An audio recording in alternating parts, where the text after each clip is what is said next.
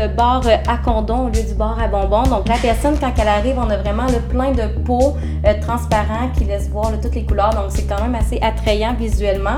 Et quand la personne arrive, souvent c'est là qu'on va faire notre discours de condom 101, puis qu'on a une petite affiche qui explique. Parce que les gens, ils comprennent pas qu'il y a différentes sortes de condoms selon son besoin. L'excursion de cet épisode nous amène à Victoriaville, Gatineau et Sept-Îles, où nous irons à la rencontre des organismes liés à la santé sexuelle des personnes d'ESL GBTQIA.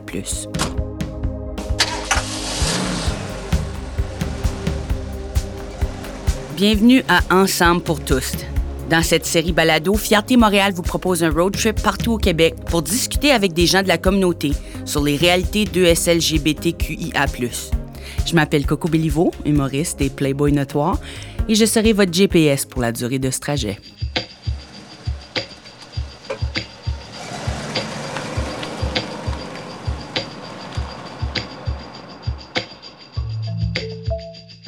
Les cours d'éducation sexuelle sont pas toujours une partie de plaisir.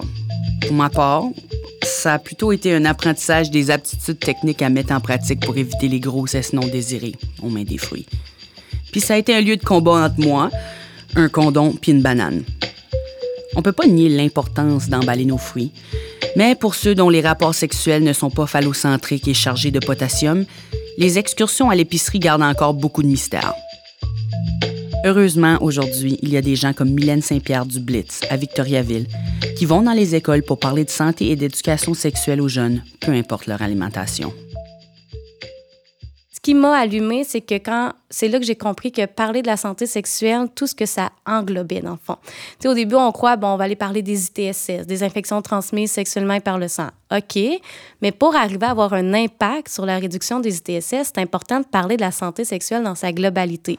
Donc, de donner des, euh, des compétences, donner des aptitudes aux jeunes à comment bien communiquer, comme apprendre à se connaître aussi. Tu sais, la santé sexuelle, le développement psychosexuel, c'est un cheminement qui va durer tout au long de notre vie. Donc, dans nos premières expériences, on doit apprendre à identifier nos besoins, nos limites, nos désirs. Donc, c'est là que moi, j'ai vite compris qu'on pouvait faire une différence, puis que c'était beaucoup, c'était vraiment dans, dans l'humain, dans sa globalité qui était intéressante.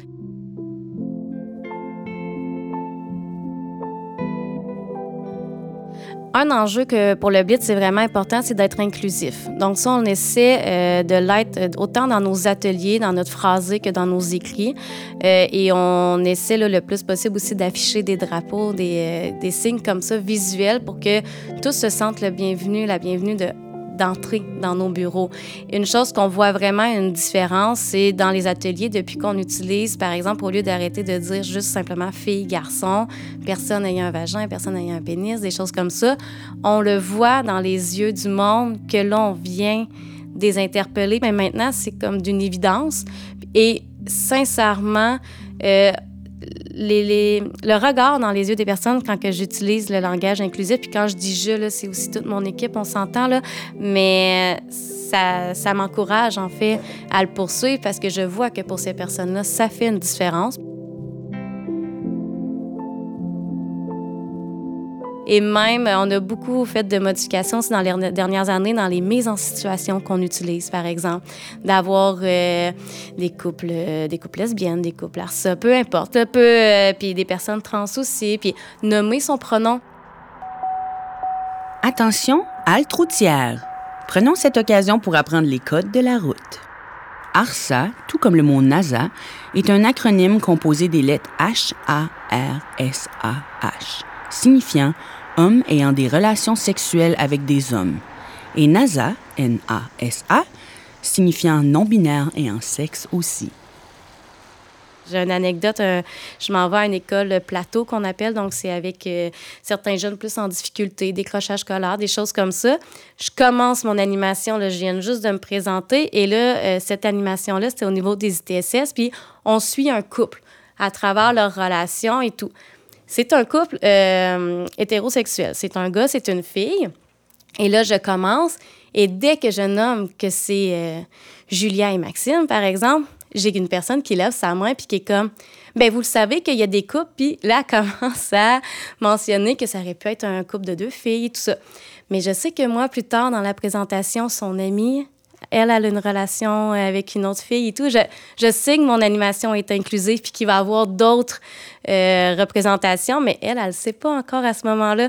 Donc, elle m'a coupé l'animation dès le départ. Puis là, j'étais contente de dire, à ta petit peu, tu vas voir, effectivement, c'est une information très pertinente que tu me nommes là. C'est vrai qu'il y a différentes, euh, différents couples et tout, puis on va en voir aussi au courant de, de l'atelier. Ça a été correct, mais ça, c'est nouveau qu'on voit les gens lever la main puis mentionner leur, leur désir, leur besoin d'inclusion au niveau de nos ateliers. Donc, Maintenant, on le fait, mais on n'aurait pas eu le choix de toute façon parce que ça a été comme le mouvement s'est créé autant de part et d'autre qu'on a identifié le besoin, mais que les gens en atelier nous le, nous le témoignaient aussi l'importance de. Là.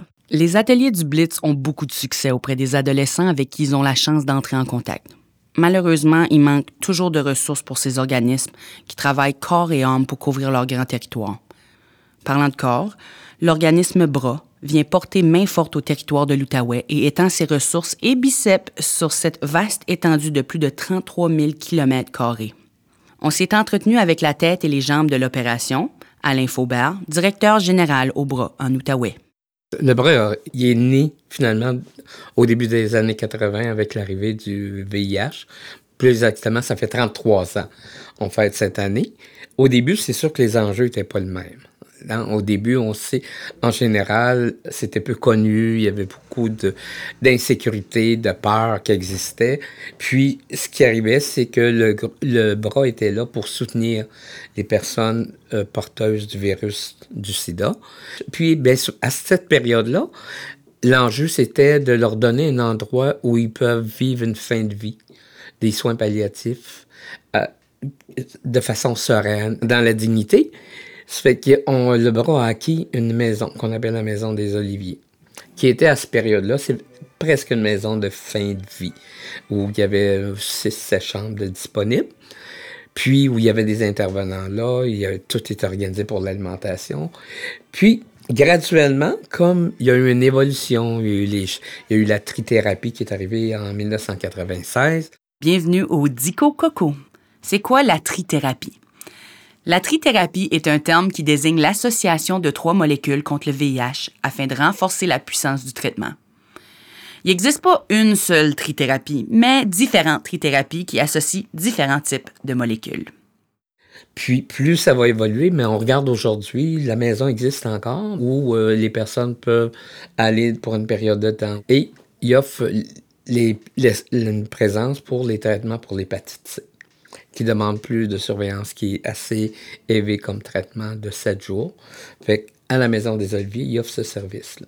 Puis, graduellement, c'est autant que la vocation était beaucoup auprès de la clientèle pour leur permettre de briser de l'isolement, puis avoir du soutien communautaire. Euh, de là, finalement, avec le changement, c'est on s'est rendu compte qu'il y avait d'autres, il n'y avait pas juste la question de, la sexualité ou de la consommation, mais que le, VIH regroupait plusieurs. Il y avait plusieurs tentacules, il y avait plusieurs. C'était pas seulement relié à ça. Il y avait tous les facteurs, la pauvreté, l'itinérance, hein, euh, la toxicomanie, évidemment. Fait de là, c'est que tranquillement, euh, c'est comme si le bras a mis des tentacules. Il s'est développé aussi la maison Ruelle, qui est pour le soutien pour les femmes avec des travailleuses de rue. Aussi à ça, mais il s'est rajouté tout le sexe info. Ça veut dire c'est euh, capacité pour répondre.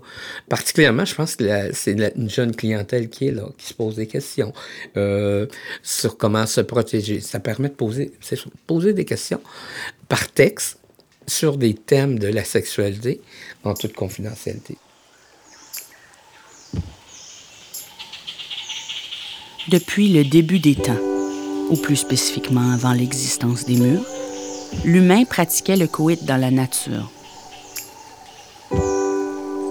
Aujourd'hui, dans les boisés et les parcs, les intervenants et intervenantes du Blitz et du Bras se déplacent pour faire de la sensibilisation pour les personnes ARSA qui continuent cette pratique parfois polarisante. Puis, ce qui, ce qui commence à partir du mois de mai jusqu'au mois d'octobre, c'est l'intervention dans les parcs auprès de la clientèle ARSA. Puis je trouve c'est important de le dire hein, parce que souvent, euh, les gens euh, condamnent le fait qu'il y a une distribution de condoms dans les parcs, ces choses-là.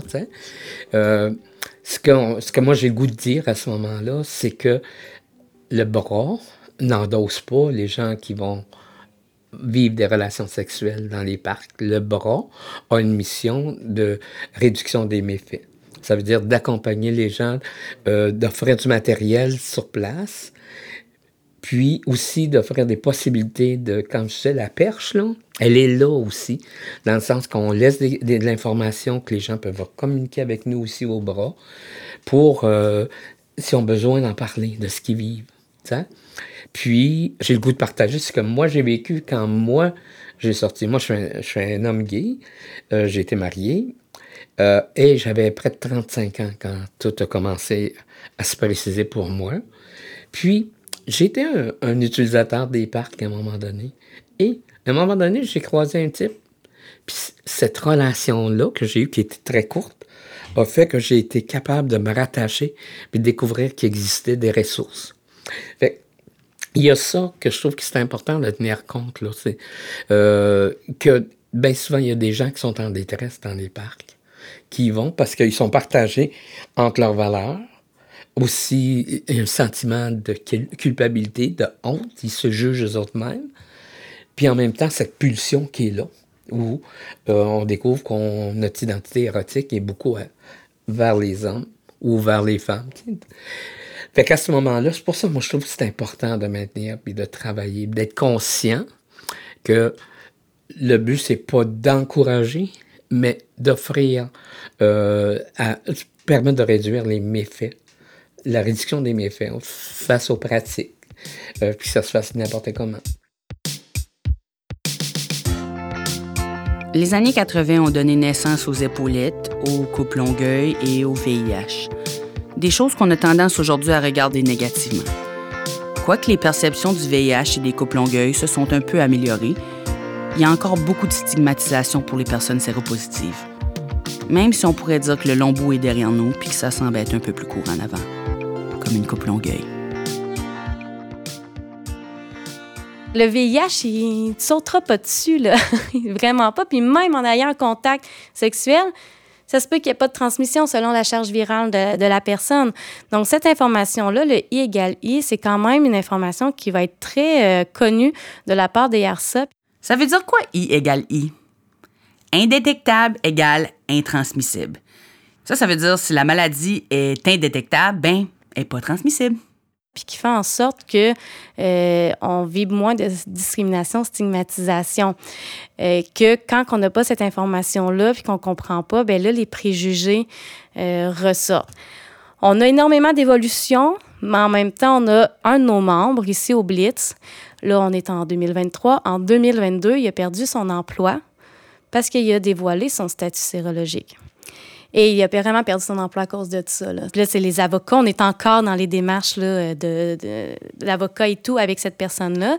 Donc, quand tu entends des choses comme ça, c'est outrant, mais en même temps, ça nous rappelle juste que l'employeur qui l'a congédié, là, on s'entend que sur la cessation d'emploi, il n'a pas marqué que c'était à cause de son statut VIH, euh, mais qu'on sait très bien que c'est pour ça, pour différents éléments.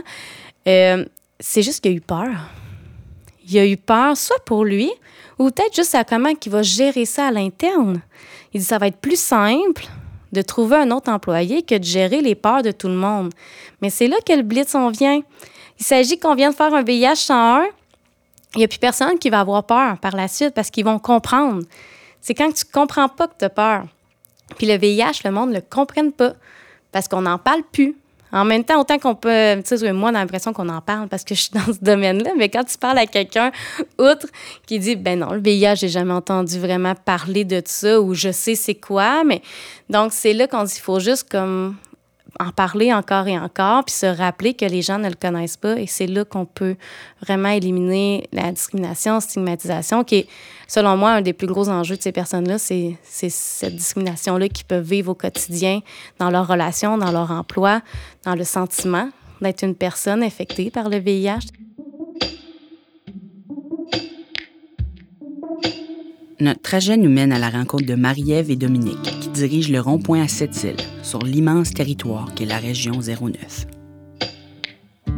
Euh, le territoire du volet santé sexuelle, c'est tout ce qu'on appelle en santé la région 09. Donc, de Tadoussac à Blanc-Sablon, euh, en passant par l'île d'Anticosti, euh, Shefferville, Kawawa-Chicamac, Fermont, donc toutes les villes nordiques également.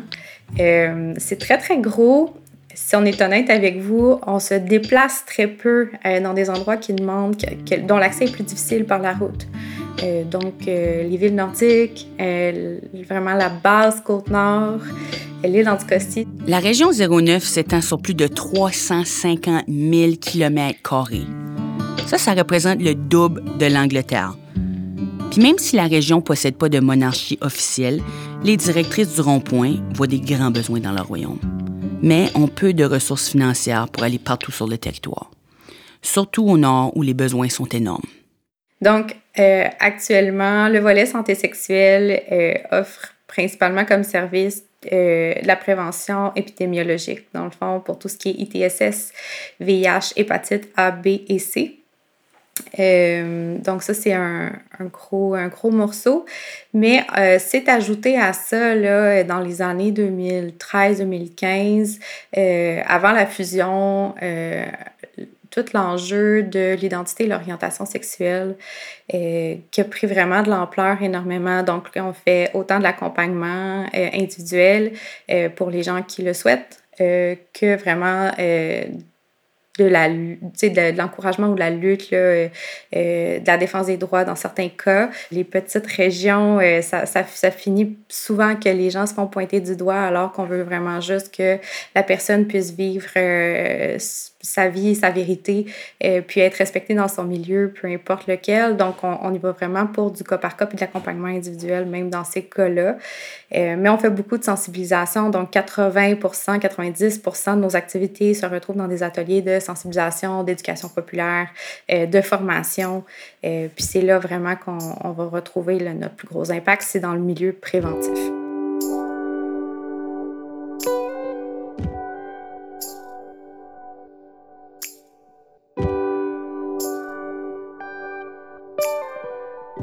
La région demanderait bien sûr peut-être une plus grande reconnaissance du besoin de mobilité euh, au niveau du transport. Donc, c'est sûr que euh, s'est fait approcher principalement par les villes nordiques, donc Kawawa, Shikamak, Shefferville, Fermont, pour aller euh, aider là-bas parce qu'il y a quand même des gros enjeux qui se vivent et je crois que les professionnels ne se sentent pas toujours outillés pour accompagner euh, les, les, jeunes, les moins jeunes dans, dans leurs défis. Et les cultures, des fois, sont peut-être un peu plus justement par, par l'isolement, peut-être un peu plus difficile à changer par moment, dépendamment de ce dont on parle. Donc, je sais qu'on s'est fait approcher euh, à quelques reprises et la réponse qu'on est obligé de leur donner à ce moment-là, c'est ben nous, on n'a pas les fonds pour aller vous voir. Euh, si vous, vous êtes capable d'aller chercher des fonds, ça va nous faire plaisir d'aller vous voir parce que les, dans le fond, tu sais, nous, on cherche pas notre temps, on cherche pas les ateliers, il n'y a aucun frais associé à ça, mais le déplacement est vraiment un enjeu. Ces organismes donnent généreusement de leur temps et connaissent l'importance de leur présence, surtout pour les petites communautés où les mentalités vieillissantes peuvent être nuisibles aux jeunes en pleine découverte d'eux-mêmes. Dans les petits villages, comme celui d'où je viens, le moulin à rumeurs est extrêmement proactif. Tout simplement parler de ces questionnements au niveau de la santé sexuelle peut créer un jeu de téléphone communautaire catastrophique. D'où l'importance des ressources extérieures qui protègent la vie privée de ses utilisateurs. Face à la sensibilisation puis l'éducation populaire, euh, toutefois, euh, dans chaque petit village, étant donné que c'est comme plein de petits villages, des petites villes dispersées, euh, c'est des populations vieillissantes. Donc, la mentalité de ces gens-là euh, peut affecter justement, peut avoir un impact sur la société, dans le sens que mettons, un jeune vit une problématique, a besoin d'accompagnement, ben, ils ne seront pas nécessairement portés à euh, en parler avec ces gens-là parce que justement, euh, c'est une vieille mentalité, c'est les normes, les valeurs, les mœurs, c'est pas les mêmes. Fait que l'ouverture face à tout ça peut être. Euh, euh ben, il peut avoir moins d'ouverture à ce niveau-là. Euh, sinon, ben, c'est sûr que dans les écoles, il y a des, il y a des ressources, mais il y a, y a un manque d'accessibilité. Fait que des fois, c'est difficile, euh, justement. Puis, c'est des petits milieux. Fait que là, de parler de ces choses-là avec des gens que tu côtoies tous les jours, ben, souvent, ça peut être gênant. Souvent, ça peut être, euh, ça peut être difficile. Donc, ça, c'est quelque chose qu'on vit dans les petites régions on essaye de, de, moyenner avec ce qu'on a, avec, mettons, des rencontres Zoom ou des choses comme ça, mais c'est sûr que le contact humain, euh, on ne l'a pas à ce niveau-là. Quoique l'adolescence est une période essentielle pour faire l'éducation sexuelle, ça reste l'apprentissage d'une vie. Puis pour beaucoup, cette flamme s'éteint jamais. Pour certaines personnes même, ça devient incendiaire. Et je parle évidemment ici des personnes âgées. Quoique rempli de sagesse, ces bêtes de sexe n'échappent pas au ITSS. C'est pourquoi Mylène de chez Blitz a créé avec ses collègues un jeu de société pour parler aux gens de 55 ans et plus dans les résidences de personnes âgées, de façon amusante et décomplexée. Et il y a aussi l'autre partie que nos membres vivant avec le VIH, ils font partie en grande majorité des 55 ans et plus. Donc, ce sont des personnes qui vivent avec le VIH et qui prochainement vont fréquenter des nouveaux organismes, qui vont fréquenter peut-être une résidence pour personnes euh, âgées autonomes ou peu importe. Puis on s'est dit, ces personnes-là, nos membres, comment ils vont être accueillis dans leur milieu? Que ça soit par rapport à leur identité. Euh, mais identité de genre aussi, mais orientation sexuelle, premièrement, parce qu'on en a dans nos membres qui sont des, euh, des homosexuels.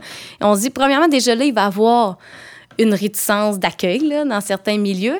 Et là, en plus, si leur statut VIH sort, ouch, ils risquent de vivre comme de l'exclusion, de la discrimination. Le projet Nouveaux Horizons pour les aînés, qui est arrivé, un appel de projet, en fait, en le lisant, c'est là que j'entendais mon intervenante le psychosociale qui intervient auprès des membres, puis je dis, on l'a j'ai dit, on va créer quelque chose pour, avec ce, ce, projet-là. Et c'est là que c'est venu en, en réflexion qu'on dit, on va faire un jeu. Pourquoi un jeu? Bien, premièrement, c'est ludique, c'est non confrontant. Ça ne fait pas peur. C'est pas quelque chose que tu dis, oh non, moi, ça me concerne pas. C'est un jeu. Ça concerne tout le monde. Tout le monde a envie de jouer à des jeux. C'est pas. Euh, et que par la suite, on va englober tous les aspects du blitz, de la santé sexuelle, donc les différents aspects du plaisir, de la sécurité, du consentement, mais en ayant quand même une attention particulière pour le VIH et pour euh, la communauté LGBT. Donc, c'était nos deux qu'on se dit qu'on va les joindre. On va les joindre dans des questions, on va les joindre. Donc, ça, ça a été la grosse réflexion de notre jeu sexualisé, en fait, que je n'avais pas encore nommé. Donc, sexualiser, ce qu'on voulait, c'était, bien, c'est sûr qu'ils soient inclusifs. Ça, c'était euh, un, un, objectif principal, mais qu'ils soient flexibles.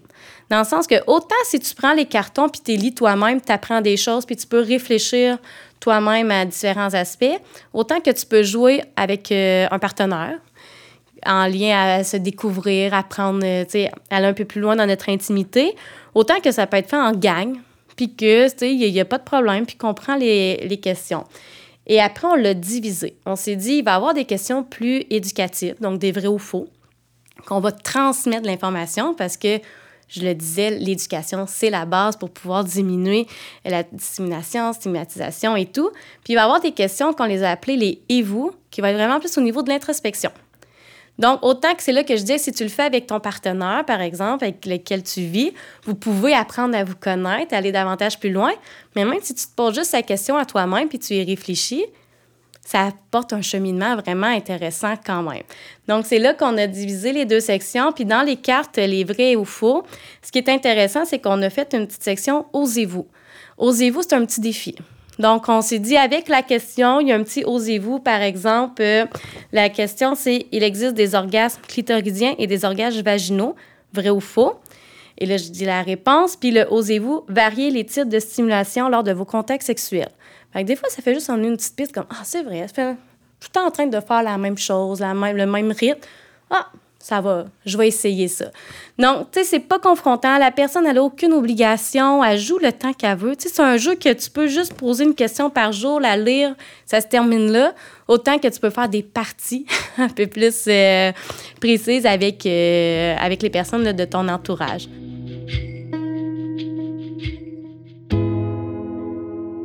Une chose est claire. Le blitz, le bras et le rond-point ont tous des enjeux propres à eux qui repose sur une base d'inclusion et d'innovation. Comme les besoins liés à la santé sexuelle sont toujours en évolution, ces organismes le sont aussi. Ils nous offrent un regard sur l'avenir de leur service. Euh, C'est une bonne question. Écoute, je, euh, je pense que je pense qu'on revient un peu. tu sais, nous, pour l'avenir, si on avait plus de ressources, euh, je pense qu'on revient un peu à, à offrir l'opportunité à tout le monde de manière le plus égale possible d'avoir accès à nos services. Euh, je pense que c'est vraiment, en termes de sous, je pense que c'est vraiment le plus gros enjeu par rapport à ce volet-là. Euh, par contre, en termes de prévention, en termes de sensibilisation, euh, je crois qu'on a encore un gros... euh, le, plus gros enjeu, je crois, serait plus au, au niveau de l'expression de genre. Euh, que peu importe que tu sois une femme, que tu sois un homme, que tu sois n'importe où dans ce spectre-là, la diversité d'expression existe, puis qu'elle doit être respectée, puis que ça ne, ça, ça ne veut pas dire ou ça ne signifie pas euh, d'emblée que tu te retrouves ailleurs sur le spectre de l'orientation sexuelle. Je pense que souvent, c'est encore des mix qui sont faits, puis on, ça reste à débattre, puis je crois que ça, ça nous aiderait aussi à protéger les gens qui vivent dans, dans, dans l'ensemble de la diversité sexuelle. C'est d'avoir de la stabilité au niveau financier. Tu sais, puis euh, de réussir à faire connaître davantage la mission du bras dans toutes ses tentacules. Je pense que c'est la plus belle chose qui peut arriver. Puis d'amener les gens de ne pas avoir peur de venir chercher de l'aide. De venir chercher de l'information. C'est pas nécessairement de l'aide, mais de savoir qu'il y a des ressources qui existent pour, euh, pour les accompagner. Moi, là, pour mon souhait pour le Blitz, tu ne mets pas de contraintes financières, OK? On s'entend, on rêve. Euh, inévitablement, j'ai une infirmière directement dans mes bureaux, présente cinq jours semaine, ou quatre, en tout cas, peu importe, mais une intervenante présente pour répondre à tout ce qui a trait au dépistage des ITSS. On le dit, le dépistage, c'est la prévention. C'est comme ça qu'on va réduire les ITSS. Donc ça, pour nous, euh, l'accès aux soins, au dépistage est complexe et présentement, à l'heure actuelle que je vous parle, on vient encore des, des changements au niveau du système qui est comme vraiment aberrant là, pour, pour nous. La limitation à certaines personnes, euh, on sait beaucoup les clientèles clés qu'on comprend, c'est important, mais les autres personnes qui se retrouvent pas dans les populations clés, il y en a qui présentement, ils n'ont plus accès au dépistage. Donc ça, c'est sûr que c'est mon souhait le plus cher et de comprendre et de continuer que de réduire les ITSS, c'est de parler de santé sexuelle, c'est de faire de l'éducation à la sexualité. Parce que souvent, les financements par, par projet, il faut fournir des stats de combien de personnes on a, mais c'est difficile en prévention, on peut pas, on n'a pas des, des chiffres tant tangible que ça. Donc, de comprendre que oui, c'est en allant parlant de l'estime de soi, de l'image corporelle, de la communication, de l'affirmation, qu'on va arriver à une réduction des ITSS. Mais on ne donne pas tous ces outils-là. L'objectif final, on le perd de vue. Donc, de continuer et d'agrémenter, en fait, cette... euh, l'importance de parler dans sa globalité là, de tout ce qui a trait à la santé sexuelle. Je dirais que ça commence à faire beaucoup de souhaits, là, mais ça serait les souhaits que j'aurais là, pour le Blitz. euh, Espérons-le dans un avenir euh, rapproché.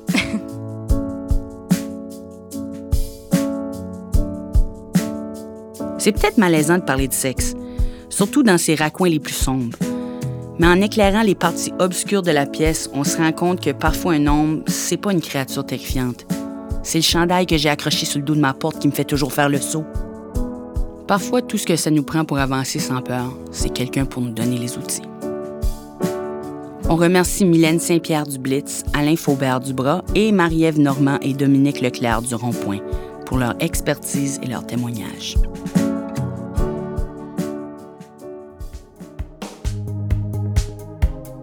Fierté Montréal souhaite reconnaître le soutien financier du programme de promotion de l'égalité des sexes, de l'orientation sexuelle, de l'identité et de l'expression de genre du ministère des Femmes et de l'égalité des genres du Canada, qui a permis la réalisation de la série Balado Ensemble pour tous. Réalisée et scénarisée par Marie-Hélène Frenette-Assad, assistance à la réalisation et coordination Geneviève Corrigan, Conception et idéation, Samuel Desrosiers. Recherche, Stephen Gentil. Musique originale, Marie-Hélène Frenette-Assad et Geneviève Corrigan. Montage et mixage, Roxane Potvin. Ensemble pour tous est une production de Fierté Montréal. Mon nom est Coco Béliveau. Merci pour votre écoute.